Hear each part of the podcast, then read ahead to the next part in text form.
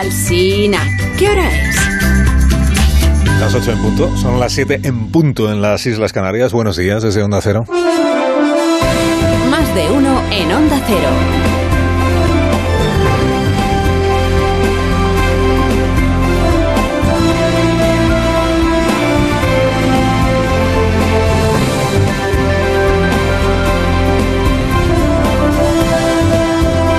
Están, bienvenidos a una nueva mañana de radio. Estamos estrenando el 16 de diciembre del año 2022. Y tranquiliza mucho, ¿verdad que sí? Saber que eh, para la mitad del Parlamento Español la otra mitad es un atajo de golpistas. Da igual cuando leas esto. Y da igual de qué mitad del Parlamento se sienta usted afín, si es que a estas alturas es capaz de sentirse afín a, a alguien, ¿no? Hace tiempo que la palabra golpe en nuestro país, es verdad, eh, se utiliza en las agarradas políticas, agarradas entre políticos, no me lo llamen debate, que es otra cosa. Hace tiempo que la palabra golpe se utiliza como comodín, que sirve para despachar cualquier cosa que haga el de enfrente. Hace tiempo que a todo se le llama golpe de Estado, menos a la sedición. Ayer eh, algunos portavoces, incluso algunos portavoces socialistas, decían, no, esto del Tribunal Constitucional es un golpe. Dicen, ah, entonces se puede dar un golpe sin utilizar armas ni violencia, pero lo de Cataluña eran desórdenes públicos. Hace tiempo que quien se opone al gobierno es fascista y que quien apoya al gobierno es comunista, sandinista, bolivariano y cómplice de querer meter a la oposición en la cárcel. Y que quien cuestiona al gobierno en algunas cosas y en otras lo secunda, entonces es un ovni, que a ratos es fascista y a ratos es proetarra. Bueno, esto es lo que hay. El debate que tenemos en España. Aquí el golpista siempre es el de enfrente, ¿no? Mire lo que pasó anoche en la conferencia de prensa de eh, Pedro Sánchez en Bruselas. Cuando se le pregunta al presidente si él comparte lo que ha dicho el diputado socialista Sicilia sobre los golpistas con toga. O sea, si él piensa que son golpistas los magistrados conservadores del Tribunal Constitucional. Y el presidente, en su respuesta, se duele de la banalización de algunos términos, de las palabras gruesas que se utilizan, del golpismo y no sé qué, pero, pero no lo dice por lo que los suyos están diciendo de los magistrados, sino por lo que la oposición dice de él. ¿Está usted de acuerdo con su portavoz en que esto es golpismo con toga? No deja de ser eh, sintomático eh, el uso de palabras tan gruesas como se están utilizando, que de una manera tan irresponsable se están banalizando. Hablar de golpe de Estado, de golpismo, de gobierno criminal, de gobierno ilegítimo, eh, ¿qué- ¿quién da más? Y creo que lo más importante es reivindicar y reclamar el respeto. Dice que le habían preguntado por lo que su diputado había dicho sobre el constitucional, el golpismo del constitucional. Dice el presidente intolerable la banalización cuando es a mí a quien se lo dice. El respeto, el respeto. Eh, como aquí todo, como aquí todos, eh, como aquí todos los días, todos los días alguien intenta dar un golpe de estado, en opinión de los de enfrente. Claro, no iba a librarse de la etiqueta de golpista el presidente del Tribunal Constitucional, que es un señor que se llama Trevijano, y al que la abrumadora mayoría de los españoles no conoce de nada, ¿no? Trevijano. Bueno, su conato de golpe, en opinión del Frente Amplio que gobierna este país con Sánchez a la cabeza, su conato de golpe consistió en convocar de urgencia a los magistrados del Constitucional ayer para que resolvieran entre todos si había que atender o rechazar la petición de amparo que también con urgencia había presentado el Grupo Popular para frenar la aprobación en el Congreso de las reformas legislativas que el Gobierno había impulsado con idéntica urgencia. Aquí todo es muy urgente. Claro, no es fácil imaginar qué estarían diciendo hoy los ministros del Gobierno, los ministros del Gobierno, también los ministros socialistas, eh, también los tres jueces ministros del Gobierno y los portavoces del Frente Amplio, ¿qué, qué estarían diciendo hoy si el Constitucional hubiera llegado a decidir algo ayer? Algo contrario a sus intereses, entiende. O sea, ¿qué más habrían podido decir si no, había, no habiendo llegado siquiera a celebrarse el Pleno del Tribunal Constitucional, ya descargaron sobre él y sobre su presidente esta lluvia de pedradas? Un atropello a la democracia sin precedente y supondría una gravísima crisis institucional. Estamos a borde de que digan que el Parlamento es ilegítimo para legislar. Creemos que es la amenaza más grave a la democracia desde el 23F. Gravísimo. el carácter radicalmente antidemocrático de, de lo que está pasando, ¿no? Creo que desde hace mucho tiempo ya los órganos constitucionales no tienen una credibilidad democrática. El descrédito siempre es de los demás. Es un truco bastante viejo este que usó Aitor Esteban, el portavoz del PNV, que es negar la credibilidad a los órganos constitucionales, que es la manera de contribuir a que vaya siendo minada la credibilidad. Yo digo no tienen credibilidad y así, a ver si consigo que no la tengan. Que es el objetivo último, porque ahora ya estamos en eh, recusar al árbitro. Al final el Tribunal Constitucional es el árbitro, o el más alto árbitro que existe en la vida pública española. Bueno, recusar al árbitro. Pedro Sánchez anoche se mostró muy dolido, muy ofendido de que los demás usen la palabra golpismo contra él en el mismo día que sus portavoces habían acusado de golpismo a esto que ahora se llama la derecha política, judicial y mediática de nuestro país. Presidente. Aquí estamos ante un intento de atropellar nuestra democracia por parte de la derecha, no solamente de la derecha política, sino también de la derecha judicial, jaleada por la derecha mediática, y creo que esto es inaceptable. Digo, el Constitucional ayer no llegó a, hacer nada, ni a decidir nada, porque algunos magistrados de izquierdas, progresistas, reclamaron tiempo para leerse los papeles. Los papeles que había presentado el Grupo Socialista, los que había presentado el Grupo de Podemos, también el recurso que había presentado el PP. Que ya explicamos por la mañana que el PSOE y Podemos habían hecho llegar estas alegaciones con el objetivo eh, precisamente de conseguir que ayer no se llegara a decidir nada, y en efecto ese objetivo se consiguió con el objetivo de que no llegara a pronunciarse el Tribunal Constitucional sobre lo, que el PP pedía con carácter de urgencia, que era lo de las medidas cautelarísimas estas. Es decir, pedía que se declararan en suspenso los acuerdos parlamentarios que se iban a votar en la sesión del, día, los que afectaban a la ley orgánica del Poder Judicial y a la ley del Tribunal Constitucional. La manera de demorar esa decisión era que los magistrados del Tribunal Constitucional, los, de izquierdas, dijeran es que necesitamos tiempo y, nos vamos a tener que ausentar si se convoca un pleno, con lo cual no habría quórum, no podría celebrarse. Y la manera de conseguir que al final no hubiera eh, riesgo alguno de que la votación no se celebrara era precisamente pedir más tiempo al Tribunal Constitucional para que la medida cautelarísima, ya si, se toma ya, la votación ya se ha producido. ¿Qué es lo que en efecto ocurrió en el día de ayer? A los magistrados de izquierdas se les brindó un buen argumento para pedir más tiempo, porque es un argumento sólido, es decir, tenemos que estudiar el asunto, y al presidente del Constitucional se le brindó también una buena razón, un buen argumento para no requerir ayer nada al Congreso de los Diputados, dejando la reunión para el lunes que viene, que es lo que hizo al final el presidente Trevijano, y evitando que la crisis, digamos, pasara a mayores.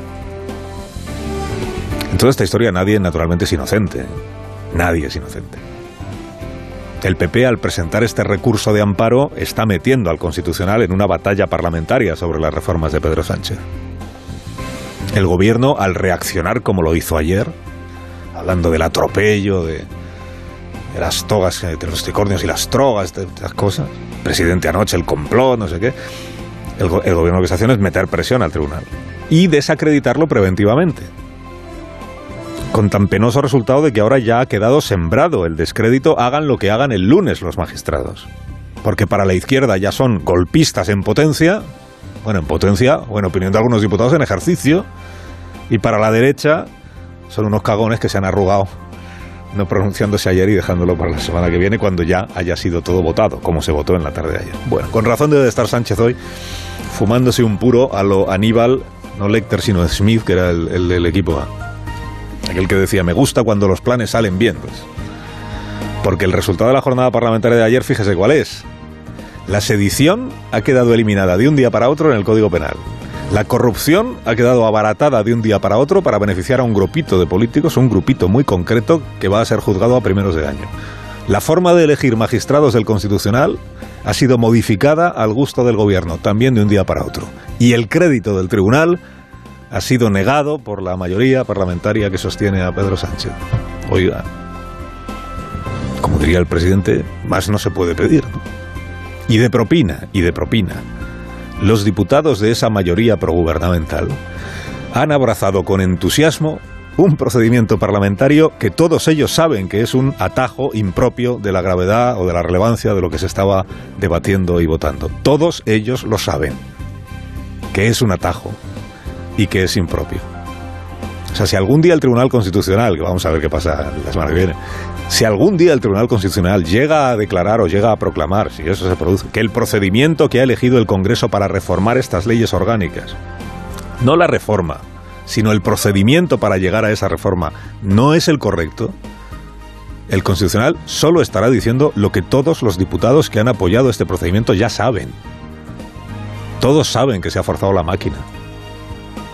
Porque el presidente en esta ocasión y después de cuatro años gobernando tenía mucha prisa para hacer estas reformas. Todos ellos lo saben.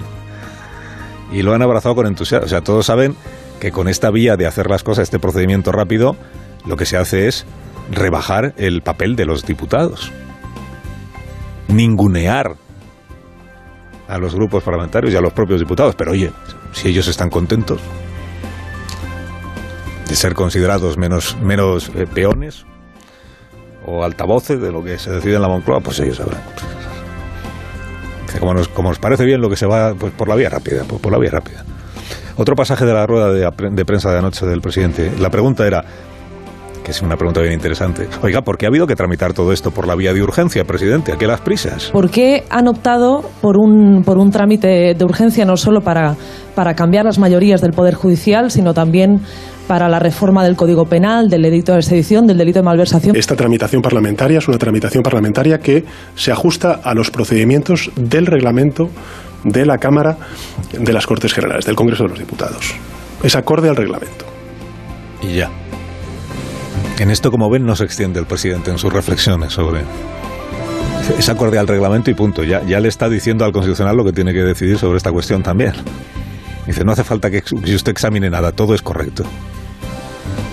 Pero bueno, como ya sabemos que el Constitucional ahora forma parte de un complot contra el perseguido Pedro Sánchez, como ya sabemos que el Constitucional ya no vale como árbitro, que esto es lo que está diciendo el Gobierno, este Constitucional, el siguiente sí.